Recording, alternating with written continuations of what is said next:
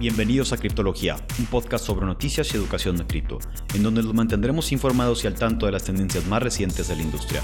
Este podcast es patrocinado por Exponential Crypto, la aplicación que automatiza tus inversiones en cripto. Comienza a invertir en cripto de manera inteligente en excryptofund.io.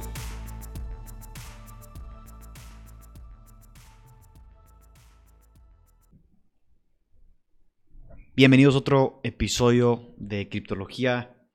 Eh, me acompaña BufoFlex. A sus órdenes. Dripto. Mucho gusto. Y Leo Crypto, su locutor. El día de hoy vamos a estar hablando de la aplicación en blockchain en diferentes industrias. Podríamos hacer muchos podcasts del tema, entonces, pues es que si puedes ir y nomás vamos a usar tres industrias que son, creo que muy representativas. Es la de logística, la legal, la gubernamental. ¿Por qué la, por qué la financiera no? Porque ya hemos hablado básicamente casi todos los podcasts de la industria financiera, que es básicamente DeFi y etcétera. Entonces, este, eh, DAOs, todo eso tiene que ver con, bueno, DAOs tiene que ver un poquito más también por el lado gubernamental. por Em, todo. Da- DAOs es muy nuevo, un concepto nuevo, o bueno, relativamente nuevo, o más bien dicho, que se está volviendo popular. Y yo pienso que vamos a ver cosas muy interesantes con, lo que viene siendo DAOs. Yo creo que comenzamos platicando o hablando sobre la logística de la aplicación, las aplicaciones de blockchain que tienen la logística, ¿no? Este, Pablo, y tú yo creo que tienes un poquito más de lectura en el tema por las antenas de Helium. Sí, mira, el, en tema de logística, el blockchain queda como mano al guante. Realmente, el hecho de que pueda haber un registro que todos están viendo al mismo tiempo es algo que sí le da una- un gran beneficio a lo que es la logística. Cuando tú mandas algo de un lugar del mundo a- al otro, hay mucho hay muchos intermediarios, hay muchos problemas, hay muchos procesos, eh, Claro. que, que llegas al puerto, que bajas la carga, eh, que se, se queda en un lugar mientras lo procesan en, en migración y luego ya se... O sea, son, son muchos procesos, son muchos intermediarios que el blockchain realmente lo que bien aplicado, lo que puede hacer es eh, predecir estos cuellos de botella y, y- mejorarlos, ¿no? O sea, me- mejorar esos procesos porque realmente el tiempo es súper valioso. Entonces, el que tú puedas quitarle dos días de migración porque ya está checado desde antes de empacarse, eh, que todo ha cumplido y, y no se ha abierto ni nada, o sea, hay un registro que todos estamos viendo al momento de que llega a mi país, pues yo puedo, ya súbenlo y, y, y- y sáquenlo, ¿verdad?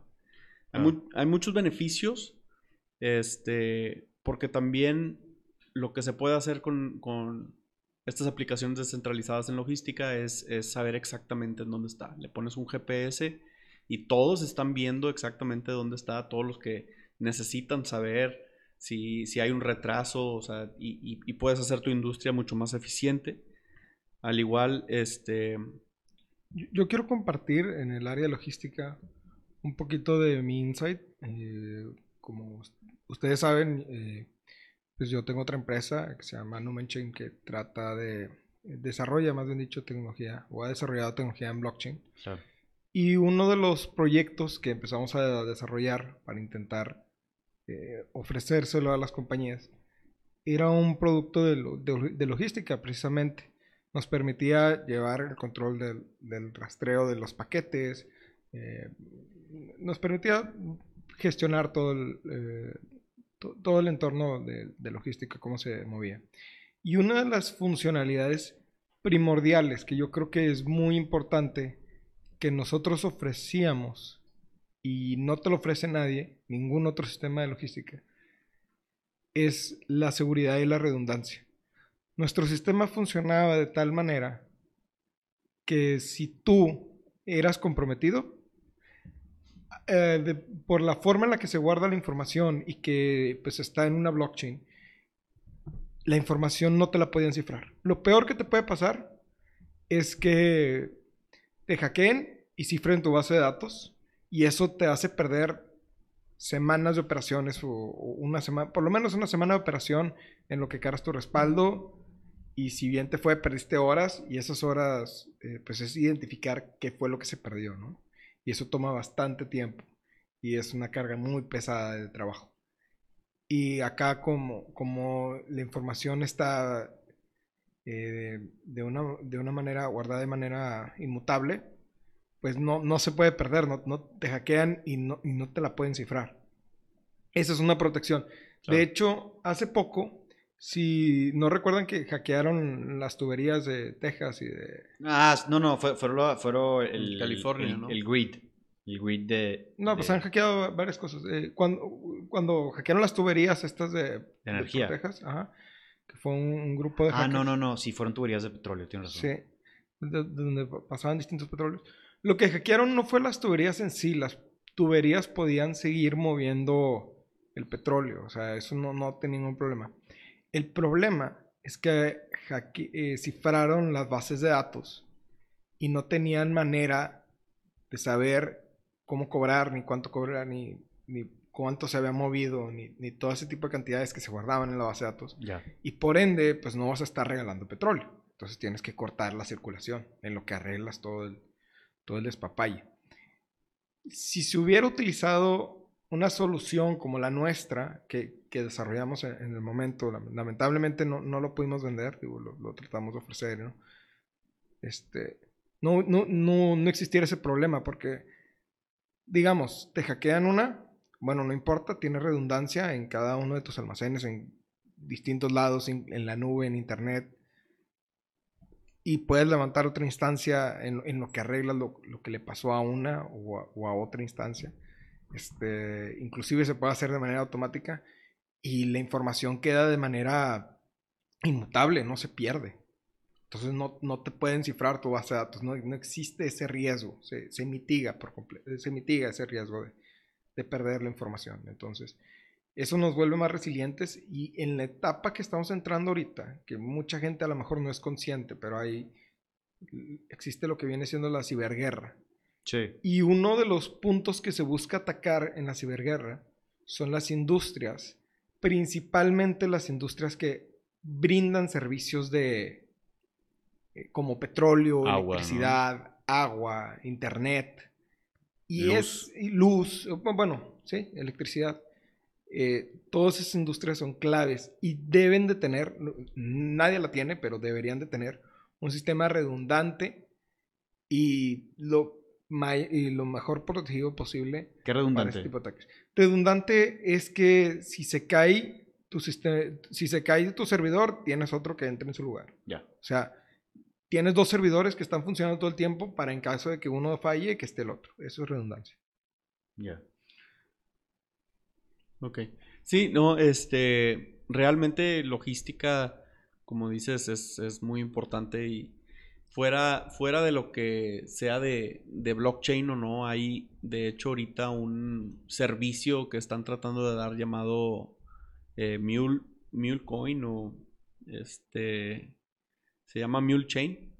Entonces básicamente vamos a decir que tú tienes una vuelta a, a Tampico. Tú te, tú te promueves y de que, oye, pues tal día voy a ir y alguien te da un paquete para que vayas a dejar en Tampico. O sea, usas parte de tu, o sea, parte de tu vuelta la aprovechas. Y eso se hace un, o sea, se hace un servicio muy como los que hemos estado viendo, como Uber, Airbnb, que realmente no, la compañía en sí va a tener delivery drivers pero no, ¿cómo se dice? O sea, va a tener el servicio, pero no va a tener ningún delivery driver como Uber no tiene taxis y Sí, sí, sí. Airbnb no tiene hotel, ¿verdad? Este, entonces, es muy interesante las- el futuro que tiene la- el blockchain con la logística, por lo mismo de que les va, va a ahorrar demasiado dinero. Otro, otro uso que le dan al blockchain es muchas veces cuando están en disputa entre una compañía y otra, que si entregaron, que si no entregaron, que si les deben, hay mucho dinero parado. Entonces lo que hace blockchain, lo que están haciendo unas, unas aplicaciones es, bueno, si, si tú tienes el dinero parado conmigo, o sea, yo como intermediario, como esta moneda, eh, la podemos seguir usando, o sea, la podemos seguir sacando rendimientos, presta o sea, haciendo sí. todo un sistema financiero mientras está parada ahí el, el dinero. O sea, sí puedes hacer algo con el dinero. Entonces, por ejemplo, oye, yo estoy peleado aquí con, con, con Dripto porque él me dijo que me iba a mandar unas galletas y yo le puse lana. Bueno, la lana que está entre los dos mientras nos arreglamos, ese, ese dinero lo, lo podemos prestar a un rendimiento de cripto que pues sí sería algo. Y cuando son transportes así de, de carga Industrial, así, pues es, mucha lana. Entonces imagínate que nosotros nos arreglamos en dos semanas y los rendimientos de ese dinero se parten a la mitad. O sea, irrelevantemente que si, te- se queda el dinero él o yo, lo que tú quieras, los rendimientos de ese dinero siguen haciendo, eh, o sea, nos pagan por igual porque estamos dentro de un contrato y realmente ese dinero no está eh, congelado. Ah, Se puede, se, se- se puede Sí. aprovechar. ¿verdad? Formas de aprovechar el dinero congelado. Es muy- eso abre puertas para negocios que antes no existían. O sea, es Sí, claro. una generación de riqueza nunca antes vista. Sí, porque son, o sea, son trillones de dólares de lo que se maneja anualmente en, en todo el mundo de, de, lo que se, de lo que se mueve, ¿verdad? Entonces, sí, sí hay que tener un ojo puesto en, en lo que es logística. Sí, eso, eso va a cambiar mucho las cosas, que el dinero realmente nunca está parado. Sí, está en trámite, pero mientras está en trámite sigue sacando intereses.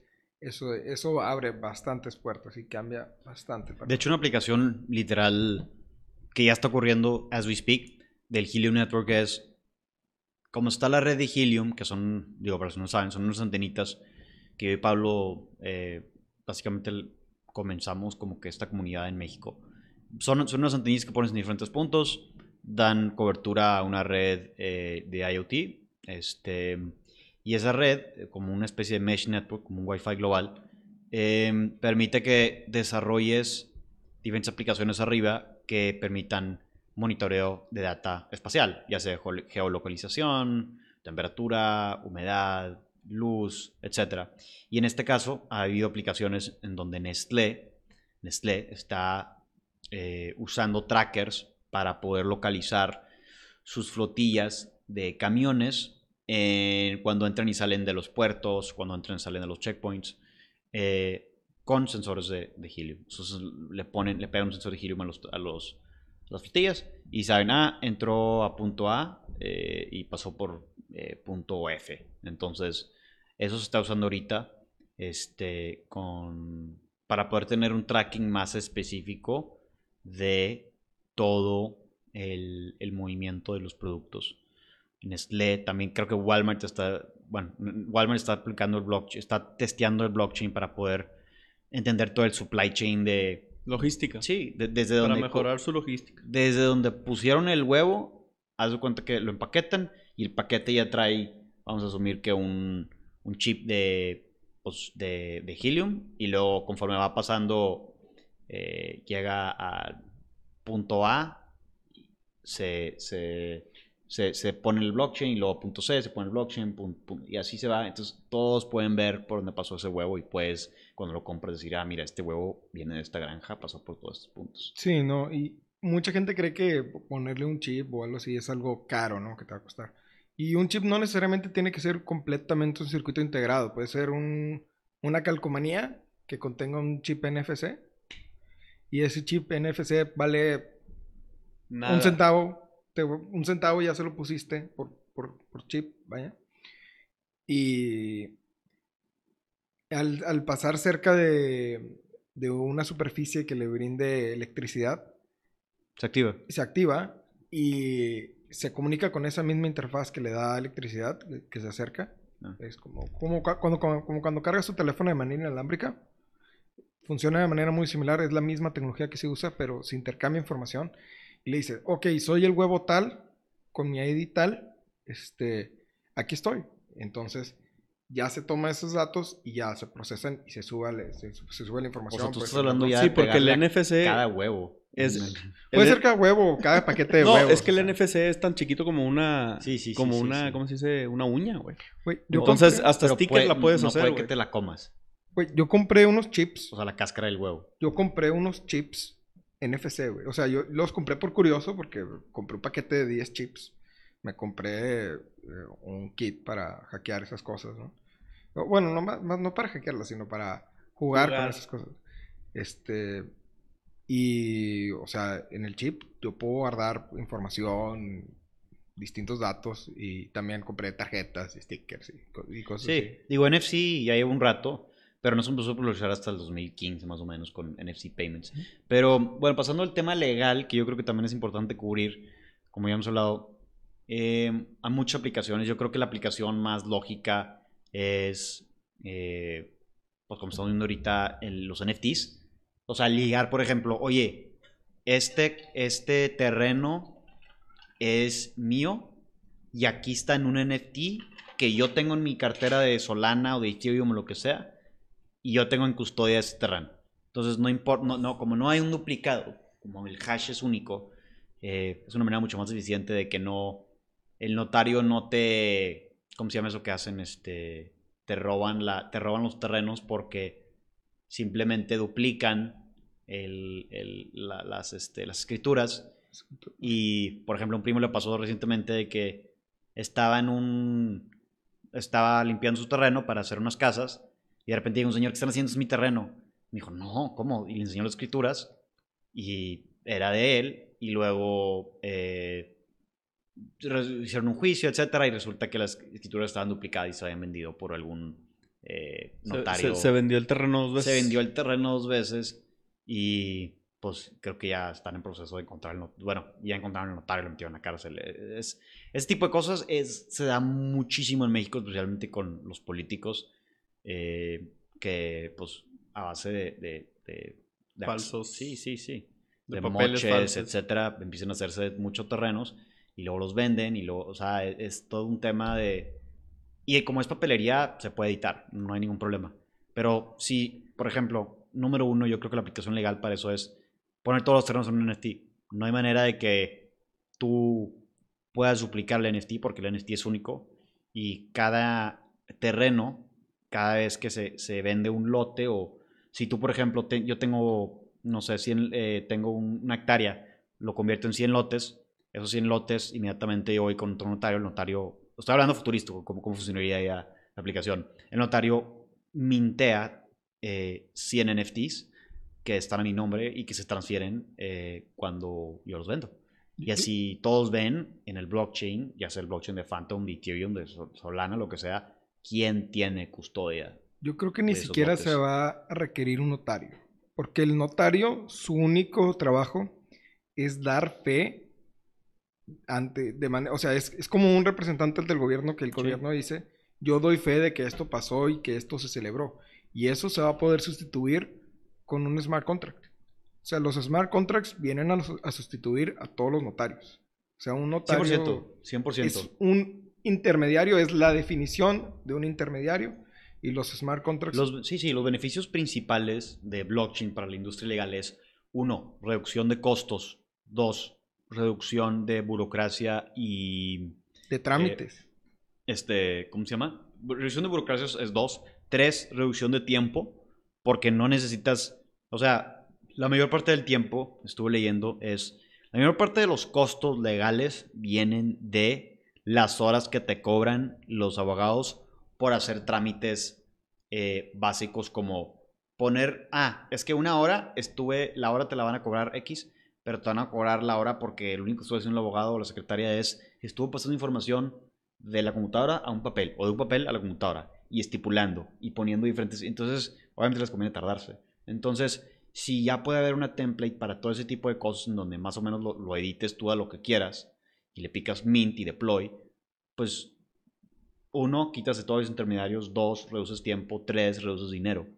Ento- o sea, eh, costos. Digo, a, Entonces- ca- a cada solución se le da un mundo nuevo de problemas que no consideras, Claro. ¿verdad? claro. O sea, obviamente La alta visibilidad. siempre va a tener que haber un, un régimen centralizado en donde si algo sucede en el blockchain que no debería haber sucedido, como si se te hackearon la Sí, sí, wallet y lo otra que cosa. tú quieras, ahora sí tienes que ir con tal juez y, y- y el juez le va, va a ser más fácil para el juez ver Exactamente. el blockchain y, y- y definir, pero sí, o sea...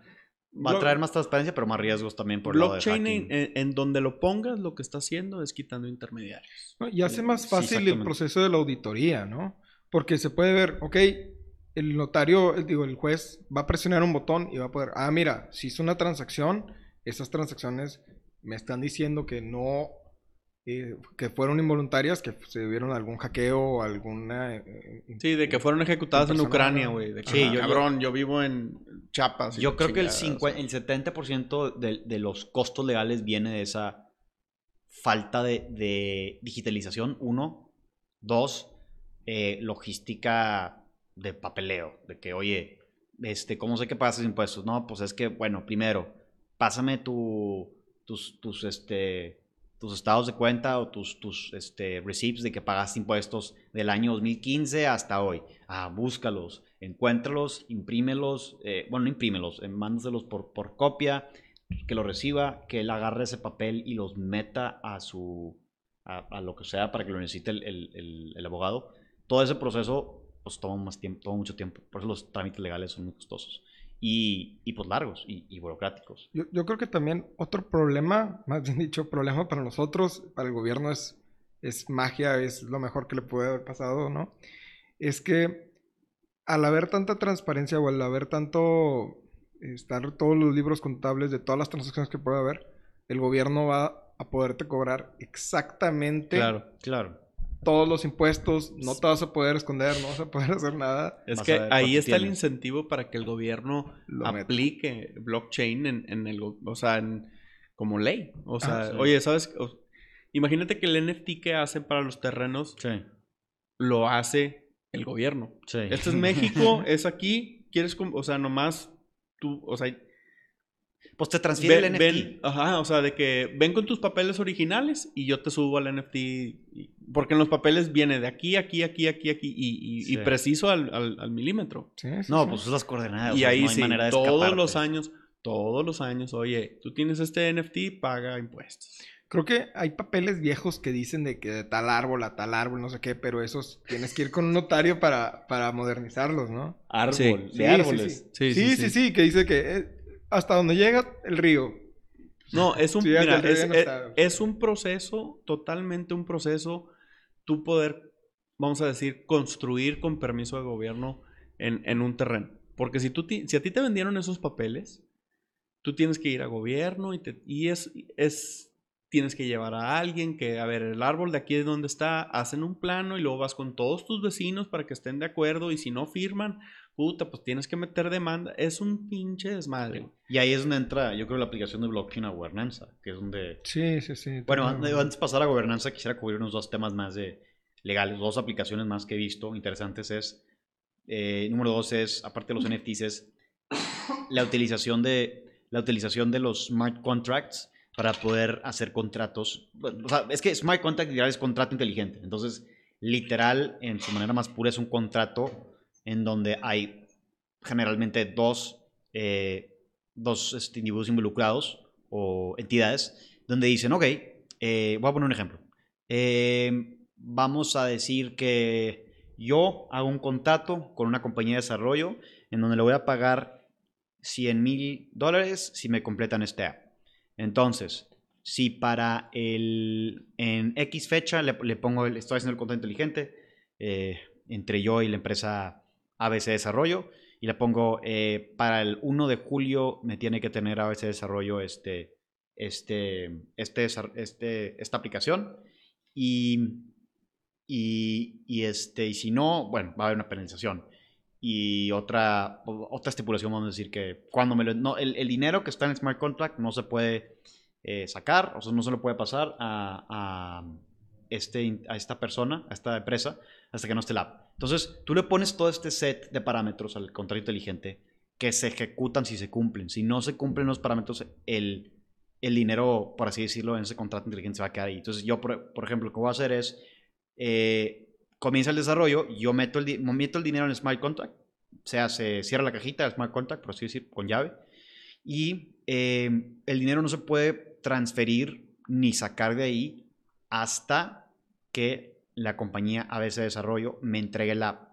Y digo, no sé cómo sería, pero eh, va a haber una manera en donde ellos me puedan, no sé, el código se audita, la, el- la señal de auditoría se pasa al smart contract, el smart contract lo aprueba y ya se les pasa el dinero. Pero no, ahí prácticamente no hay manera de que no me pagó y de que violó el Purchase of Intent o de que eh, era apó- apócrifo o de que fue un scam porque pues básicamente el, el único intermediario, o sea, eliminas el intermediario o sea, Sí. completamente. Yo creo que la, la manera más fácil de, de conseguir algo así sería tú pones los requisitos y los vas nivelando.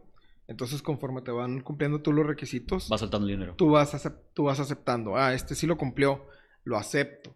Y eh, este sí lo cumplió, lo acepto. Y, y ahí te proteges tú, te prote- se protege la compañía en que si tú, si ya te cumplieron ciertos requisitos y tú no los has aceptado, la compañía puede dejar de desarrollar, puede dejar de trabajar hasta que aceptes ese... ese- Es que sí, el smart contract puede ser un escrow, escrow mucho más barato y encima más complejo, pero más eh, puede cubrir muchas más cosas. Por ejemplo, si me van a transferir, eh, no sé, acciones de FEMSA, pero no me las pueden transferir hasta que llegue el año 3 de trabajo y a partir de ahí se van a empezar a, me los van a empezar a pasar en, en, en, Dosis. en dosis de Goteadas. go- eh, no sé, ah, sí, en cinco años, pues, este, meten las acciones en un smart contract y pues no se pueden salir ahí este, hasta que de su lado no lo pueden sacar hasta que no se cumpla es- es- ese tiempo y de mi lado no los puedo acceder hasta que no se cumpla ese tiempo. Entonces, es como otra manera de, de poder utilizar los smart contracts para poder, eh, poder cerrar tratos entre diferentes entidades sin tener que depender de un abogado o de un banco que te va a cobrar el escrow, obviamente. No, yo digo, lo mejor de todo es que como es código, es ejecutable. O sea, estamos aceptando unas condiciones que conforme se vayan cumpliendo lo- lo- las condiciones que se van En poniendo, tiempo real. en, eh, automáticamente se va a ejecutar la acción que Sí. acordamos. No hay con que, ah, el abogado, este... El abogado tiene no- que firmar y, ah, bueno, ya me lo aceptaron, ya me firmaron, ahora ya puedo empezar y tengo que hacer esto. O sea, no, no hay, no hay nadie que está trabajando. Es nada más le estás picando aceptar y solito va a pasar todo. Sí, porque tú lo pones en blockchain y es set in stone, o sea, no, no, no, no lo puedes cambiar. O sea, ya, ya está ahí grabado. El único problema es que si lo haces mal, pues lo hiciste mal, o si tiene un, un- exploit, te lo pueden hackear. Entonces, es el otro riesgo. Que ya ha pasado y muchas veces. Sí, muchas veces. Pero pues bueno, es- es- con todas las tecnologías nuevas vienen riesgos. Pero básicamente esos son los beneficios principales de, del industrial. Reducción de costos, reducción de, de- de papelería. Obviamente reduces... Y de tiempo. Y de tiempo, de tiempo. más sí, sí, importante. sí. o sea, Imagínate cuántos árboles salvaríamos nada más. Este, yo no he ido a ninguna oficina de ningún abogado que no tenga stacks. O sea, no stacks. eh, cuartos llenos de cuartos llenos de papelería. y- gabinetes. y- Hay un libro, hay un libro, este, toneladas y toneladas y toneladas. hay un libro que se llama eh, The Trial de Kafka. Kafka. Kafka. Y todo el pinche libro, güey, es un vato, güey, que está en, en- en un juicio. Ok. Y mientras lo estás leyendo, güey, tipo, estás pasando por el juicio con esta persona, güey, y está horrible, güey. O sea, es bien aburrido, es bien lento, hay mucha incertidumbre, güey. Y eso es para, igual y mucha gente no ha estado en, en- un, eh, en un juicio, güey, pero se tardan años, güey. O sea, por ejemplo, para sacar a alguien de tu casa, güey, aquí en México mínimo son seis meses si el vato no accede. Mínimo, mínimo, y si te tocó, eh, si el juez es tu compa, güey. Wow. ¿Sí me entiendes? Entonces, esto lo de blockchain en, en- en la área legal te quita dos, o sea, te puede quitar de dos años a dos días a que, a que se resuelva Sí, porque cualquier todo cosa. está ahí, todo está claro. Todo está acla- aclarado y, y- y- y en lo que cumpla se hace y si no, pues se regresa el dinero y... solamente se necesitaría una fuerza ejecutora de las acciones. Por ejemplo, sí, que el smart contract le dé la orden. Oye, policía, estas personas deben de desalojar esta propiedad. No, no, no, no, o sea, tipo... Eh, eh, con temas de dinero, igual y ya más al futuro sí necesitas a algo como el gobierno que sea el poder ejecutor de, Ah, bueno. de cualquier contrato O sea, que se de- hagan en el blockchain. En vez de abogados, a ver, a lo mejor como un, un chorro de secretarias en diferentes computadoras nomás verificando que las transacciones sean... No, olvídate, No. olvídate del abogado. Serían güey. mediadores, más que nada, ¿no? Es, es puro juez. Ya nomás llegas tú con el juez. Mira, Sí, estos, estos son, esta es mi data, güey, y esto es lo que sucedió. Sí. Y lo simplificas un chingo más. El, el, el, Se reduce el trabajo del juez. el vocabulario. Se Y elimina se el elimina el abogado. Bueno, no necesariamente se elimina el abogado, pero se reduce también bastante el trabajo que tiene que hacer. No, no. El, el vocabulario en, en el sistema legal mexicano está hecho para que no le entiendas. Claro. No, le obvio. entiendas. Para que necesites estudiar una carrera para poder ser el intermediario entre tú y, y un juez, güey. Entonces es realmente un- una profesión que yo opino que próximamente esperemos que se esté Sí. se simplifique Y- mucho más, porque en Estados Unidos tú te puedes representar a ti mismo. sí. Aquí en México no, güey. No Sí, sabes lo que sí, estás haciendo. No, y, y- y- igual los notarios. Ah, eh, o, o los contadores. Ah, no tienes que ir a un contador. Tienes que. O sea, No, sí, hay, eh, hay, hay, este notarios que te dicen de que pues yo me llevo un porcentaje de lo que esté firmando, güey. No es cierto, güey. O sea, realmente nomás estás dando la cara por el y gobierno, lees el güey. contrato, dice en la sexésima, vigésima del, del año tal, del de estipulación. No. Pero bueno, aquí y transicionando a lo que gobierno. es gobierno, o sea, le- Va. para, para Otro poder, tema. Para poder que se pueda, el gobierno tiene que estar on board para sí, que sí, haya este sí, poder ejecutable. para, que se, para que se haga esto. O sea, un problema, yo digo que el primer paso que se, que se empezó a dar en México fue que los notarios ya tienen su firma digital, no en todos los estados, pero ya, ya empezó a haber notarios, eh, firma, lo que viene siendo la firma digital notarial, que permite que documentos digitales sean válidos, por lo menos ante el Estado. ¿sí? Eso ya, ya, ya le da validez, ya le da validez a, lo- a los documentos. E- Ese es un paso muy importante, pero el principal, pa- la principal pared que tenemos aquí en México es que para tú ser un notario, prácticamente te- tienes que, tu papá tiene que ser un notario y te tiene que pasar tu, te tiene que pasar el changarro a ti. O sea, tienes que trabajar en una notaría toda tu vida, tienes que eh, presentar el examen y luego un notario te tiene que pasar su cédula o no sé cómo se llame para que tú te vuelvas notario. En Estados Unidos, tú para volverte notario tienes que presentar un examen, pasar el examen y ya te vuelves notario. Es lo más sencillo del mundo. ¿sí? Aquí en México no. Están contados. la- Este, sí, están ¿Qué- contados. qué- Nada más puede haber tantos notarios y tantas notarías por tal lugar, por, por estado, o por no, por no sé cómo está, pero es- está muy limitado. ¿Qué soluciones ves tú, el blockchain, digo, aparte de la transparencia, eh, para, el, para la industria gubernamental? O sea, ¿cómo lo puede aplicar el gobierno para hacer las cosas mejor? Para hacer las cosas mejor, el, el notario, eh, eh, pues mira, se pueden hacer bastantes cosas. Para empezar, Votación. Votaciones. Eh, el sistema electoral eh, actual, yo siento que es muy, especialmente en México, en México No sientes, tu- es. bueno, es, es muy ineficiente.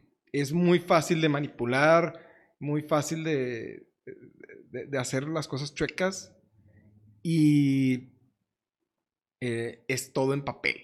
El conteo es tardado, inclusive con lo, lo que le llaman el conteo rápido. El, el- el proceso de ir a votar, pues es tedioso, es largo. O sea, las filas se hacen largas. El, el papel que tienes que llenar tiene varias opciones, tienes que estar marcando las cosillas. Digo, ya votar no, no, no, no te toma tanto tiempo, pero tienes que ir, votas, tachas, cierras el papelito, lo metes a la urna, siguiente y así te va. Cuando en sí ese, ese proceso lo puedes hacer El celular de tu casa. en, en tu celular desde tu casa y ya no fuiste a hacer fila, ya no fuiste a hacer nada, este, o, desde tu computadora.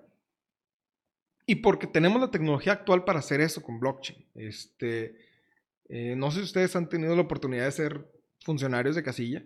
No. O- No, no. bueno, yo, yo así me, yo, yo, yo, me yo me puse voluntario una vez porque cuando fui a votar no, no habían llegado otros, este, Jóvenes. otros, otras personas que, que, que les tocaba y no iban a empezar a votar, entonces yo dije, pues ya me quedo aquí ya y, y les ayudo, ¿no? Entonces, pues, pues les ayudé eh, y pues hablé con algunos políticos y así, y yo siento que el problema es que ellos no entienden, no entienden que el simplemente el hecho de que exista un programa que te permita votar es inseguro. Para ellos eso es, no, eso es el futuro porque es un programa, tú le picas y una base de datos, no hombre, esa es la peor forma de hacerlo. Porque si tú tienes un programa que no es auditable o un programa tradicional que no utiliza blockchain, que no utiliza nada, pues cualquiera, cualquier base de datos yo la puedo cambiar, modificar, editar y, y- y que parezca lo que yo quiera que parezca. Sí, ¿verdad? Como, como el apagón del Salinas de Gortari. 88, Claro. güey. Sí, sí, sí. O sea, y así como esos casos hay muchos. O sea, y entonces En Tú parte, hiciste un proyecto, ¿no? En, en- Sí, sí, sí. Yo, yo de hecho trabajé en un proyecto en donde hicimos un sistema de votaciones utilizando blockchain.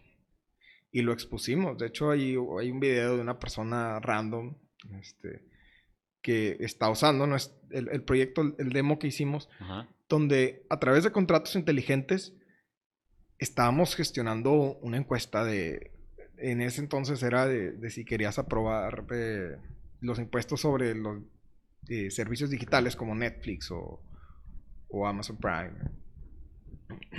Y pues es muy, muy interesante porque tú a cada usuario le estás dando, dando una llave pública, una llave privada. El usuario está uti- utilizando ese mecanismo o, esa autoridad, esa, esa- llave que tú le diste para votar, ejerce su voto, no puede votar dos veces, no, no puede hacer tonto el sistema. Este, el voto se puede rastrear, se puede explorar, se puede ver en la blockchain. Oye, se casteó un voto para tal persona.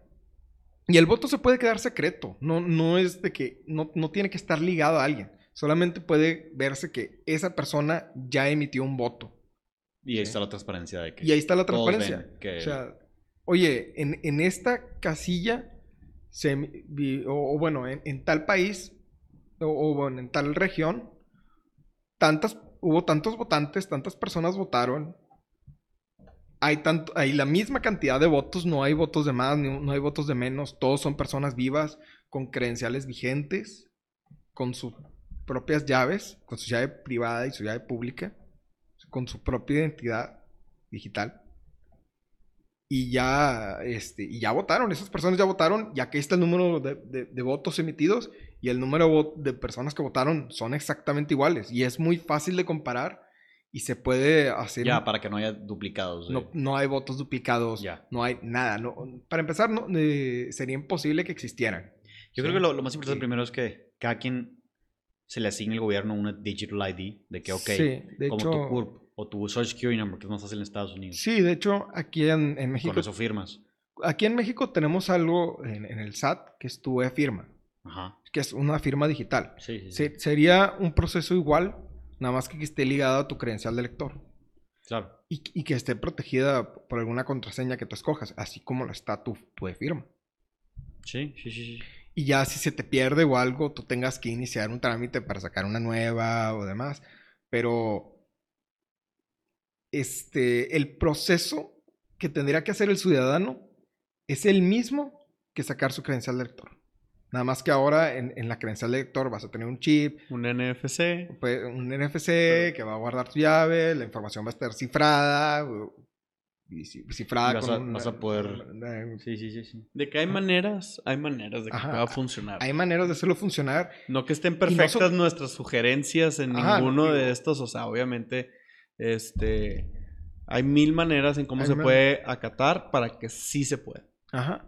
Y no necesariamente tienen que ser caras. Meterle un chip a una tarjeta es estúpidamente barato. O sea, Sí, claro. ya se, se hace todo el tiempo.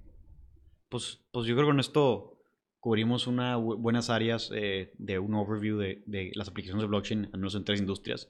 Yo creo que concluyendo, el blockchain, digo, no es una tecnología para nada nueva, digo, existe desde los, ¿qué? ¿60s? Noventas. 90s. Este, bueno, ya estaba en papeles, en white papers de los 60s. Este, pero realmente creo que el blockchain es, lo que pasa con el blockchain es que, ¿por qué es tan popular ahorita? Porque se encontró un caso de uso nuevo que antes no estaba. Eh, conforme hemos crecido como humanidad, como, eh, a- a- informas- como toda información que hemos, que hemos este, eh, puesto allá afuera, o sea, terabytes y terabytes, terabytes. O sea, se han escrito más libros en, el último año que en todo, eh, en toda la historia de, nuestro tiempo. Entonces, tanta información, tanta gente, tanta, tanta logística de, de- de- desde la industria financiera hasta la industria legal, hasta la industria del gobierno, todas las industrias que toca, tocamos como humanos, toda esta complejidad se ha, se ha, se ha este, materializado. Y creo que el blockchain lo- que nos trae es, uno, transparencia, dos, seguridad y tres, eh, automaticidad en, en, en toda esta complejidad que hemos creado como especie. Este, entonces creo que el blockchain, más bien, no es que sea tecnología que wow, sino que más bien encontramos un caso de uso para industrias que necesitan soluciones, que necesitan cambios. En este caso, este, legal, gubernamental, este, y obviamente la financiera, que es la primera que está revolucionando. Por, por ahí he escuchado un, un, venture capitalist decir de que hay cuatro industrias que no han sido revolucionadas por, por el Internet. Eh, la financiera, la educativa, la de healthcare y la legal. La financiera ya está siendo revolucionada con cripto y fintech. La, la educativa ya está siendo revolucionada con, pues, con, la pandemia, o sea, con el e-learning, Zoom, eh, eh, el uso de VR este, para, para aprender. Y, y, la legal con el blockchain y la, y la de healthcare también con, con el blockchain. Entonces, con blockchain se pueden hacer, por ejemplo, tu, tu registro de, de tu, sí, sí, sí. de tu salud, o sea, qué te ha pasado, qué operaciones Te lo pones en un chip como en, en Suecia. No, no, no, en una blockchain. No, no, no, no sí, pero te pones un chip de NFC como en Suecia y ya nada más pasas, si te desmayas o algo, pasan tu pasan un NFC ahí a tu, a tu, a tu mano y ahí tienes el chip y ya saben qué onda. Yo, yo no quisiera que fuera tan fácil así acceder a mis datos, ¿verdad? Pero, claro. Pero sí. Pero con eso yo creo que concluimos el, el episodio. Gracias por escucharnos. Que tengan un excelente día.